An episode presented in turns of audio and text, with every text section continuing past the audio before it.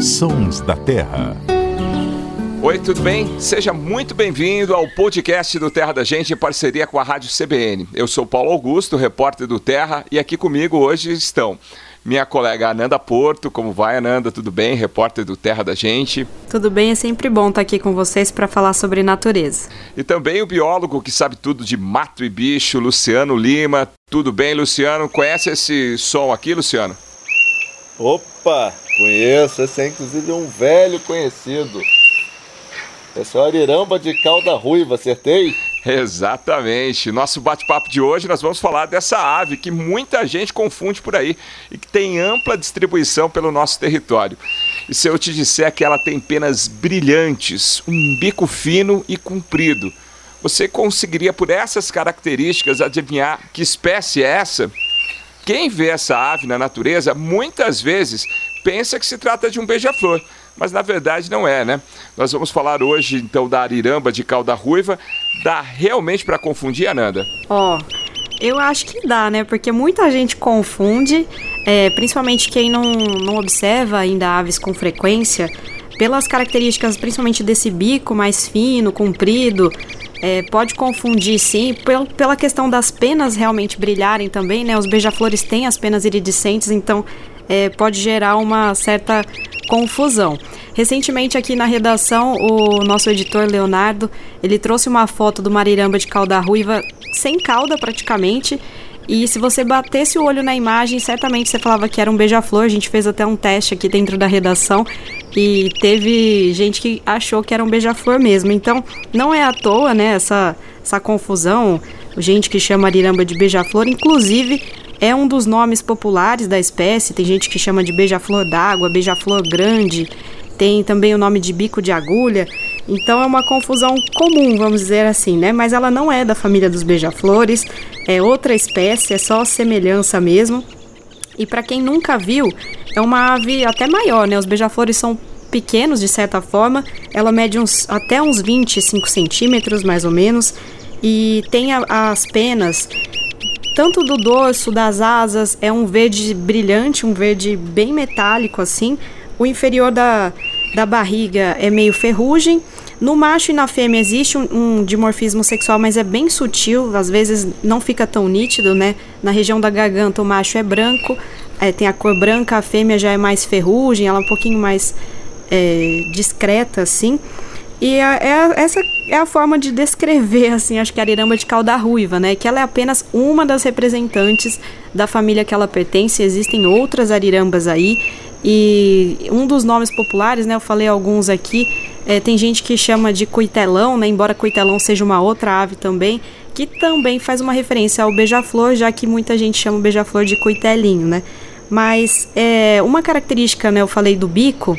E o bico é uma coisa impressionante. Se a gente jogar no Iquiaves, procurar por ariramba de cauda ruiva, muitas das fotos vão ter da ariramba caçando, né? Porque o bico dela é fino e ela usa praticamente como uma pinça. Ela é muito boa caçadora, é isso mesmo, né, Luciano? Exatamente. O bico da ariramba, que é uma característica compartilhada por todas as aves é, da família Galbolide, são 15 espécies de aves da família Galbolide, esse bico compridão ele é super adaptado para pegar insetos.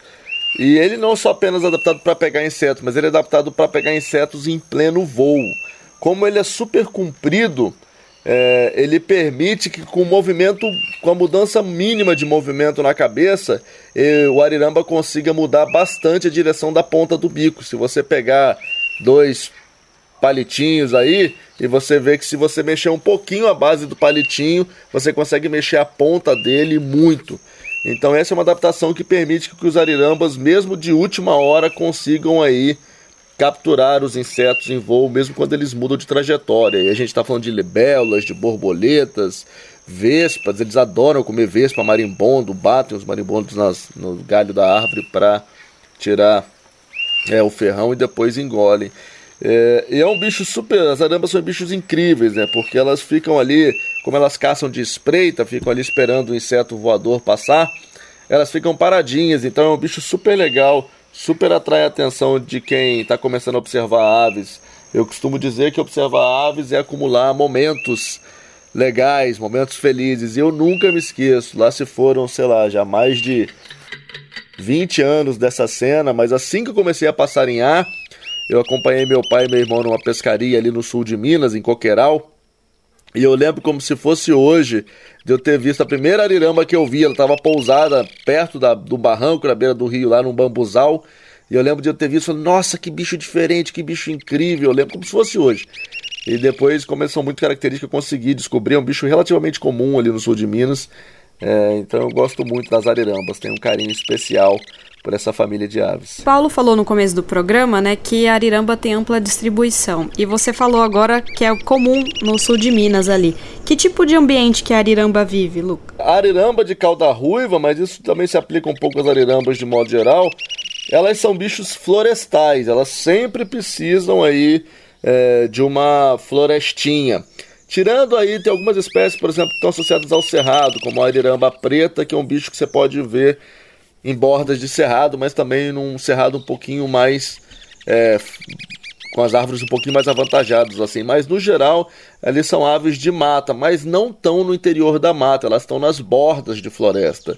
Então, estão ao longo de estradas, ao longo de rios, na borda da mata, espaços que são lugares onde elas estão na mata, mas tem espaço ali para darem o bote em voo e capturar os insetos. Ela também está sempre acompanhada, né, Luciano? Inclusive podem até cantar, fazer um dueto. Isso, são aves que geralmente vivem em casais. Algumas aves da família vivem em pequenos grupos. A Nanda falou do cuitelão, que é um tipo de, de ariramba, um bicho super diferentão. Inclusive foi considerado ameaçado de extinção. É, mas eles estão sempre ou em pares ou em grupos, são bichos super sociais. É, e o macho e a fêmea eles nidificam em barranco. É, esses dias mesmo, nessa temporada reprodutiva, eu já achei dois ninhos de ariramba. Achei o um ninho de ariramba em Paraty já e achei o um ninho de ariramba lá no sul da Bahia, da RPP na Estação Veracel. Só nessa temporada reprodutiva. E os dois ninhos me impressionaram, porque é um buraquinho muito pequeno no barranco, para o tamanho da ave. A gente acha que ela é uma ave mais um pouco avantajada, mas eles fazem umas cavidades pequenininhas no barranco e dentro lá do barranco elas fazem um ninho. Parecido com outras espécies de aves que elas são parentes, né? Que a ariramba, embora ela esteja, as arirambas são parte da família Galbulidae aí, elas são parentes não muito distantes é, do martim pescador, é, do João Bobo e outras aves que também nidificam em barranco. E você comentou da experiência de que você lembra a primeira vez que você viu uma ariramba. E acho que de fato, né, essa é uma das aves que para quem está começando ou para quem ainda nem se atentou às aves dessa maneira assim de contemplação, é uma ave que instiga muita gente. Eu me lembro, você deve saber dessa história, Lu, do Zé Edu, que contou também que a responsável por atrair o olhar e para ele se tornar passarinheiro, assim, a espécie que começou tudo isso foi o mariramba, porque de fato não tem como você ver o mariramba daquele jeito, uma ave tão bonita, tão colorida, assim, brilhante, parece que está reluzindo assim e não se encantar, né? E uma coisa legal é que ela não é tão arisca, né? Então tem vários momentos que você observa e você pode até chegar mais perto, ver em detalhes. Inclusive eu já observei esse, esse dueto que o Paulo mencionou da, das aves pousadas quase poucos metros do solo. Cheguei pertinho, fiz um vídeo com o celular, assim, e você fica impressionado. Você fala, meu Deus, como que pode uma ave ficar assim, né? Então é uma espécie bem simbólica, né? Elas são super confiantes. É, o, Zé Edu, aproveitar para mandar um abraço pro nosso amigo Zé Edu Camargo. O, a ariramba foi o Spark Bird do Zé Edu. Spark Bird vem do inglês, quer dizer faísca. Spark é faísca, fagulha. E tem essa expressão entre os observadores de aves estrangeiros que alguns de nós começam a passarinhar depois de ver uma ave muito diferente, vai tentar procurar identificar. E aí você entra nesse mundo labirinto infinito da observação de ave. Então tem uma expressão em inglês para isso, que é o, a faísca da ave faísca, vamos dizer assim. Foi a ariramba. E de certa forma não foi a minha primeira, mas é uma ave que marcou muito também o início da minha da minha fase de observador de aves. Muito legal os relatos, né? Se você ainda não, não encontrou essa faísca, né? Eu costumo dizer que assim, ninguém é triste observando aves. Já notou? Já viu alguém triste observando aves? Não. Tá todo mundo alegre, todo mundo feliz. Com certeza. Acessar lá o nosso Instagram que a gente vai pôr foto da ariramba até para contemplar.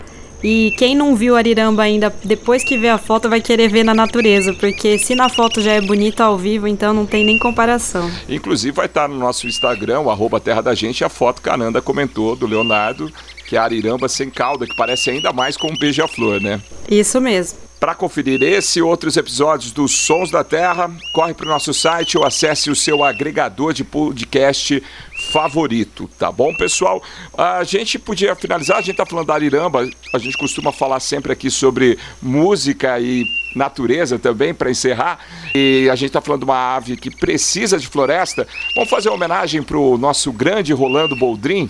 Tem uma música que ele gravou em 2005 com o Renato Teixeira, uma composição do Renato Teixeira, que chama Guardiões da Floresta. É com ela que a gente termina então o programa. Valeu, Luciano. Obrigado, Ananda. Valeu, Paulo. Até a próxima. Um abraço para todo mundo que nos ouviu. Tchau, gente. Até a próxima. A edição e finalização foram do Samuel Dias. Vou descendo o Araguaia na barca da minha vida, navegando em meu destino por esta terra querida, onde homem e natureza se juntam na decisão de sempre honrar nossa gente e respeitar nosso chão.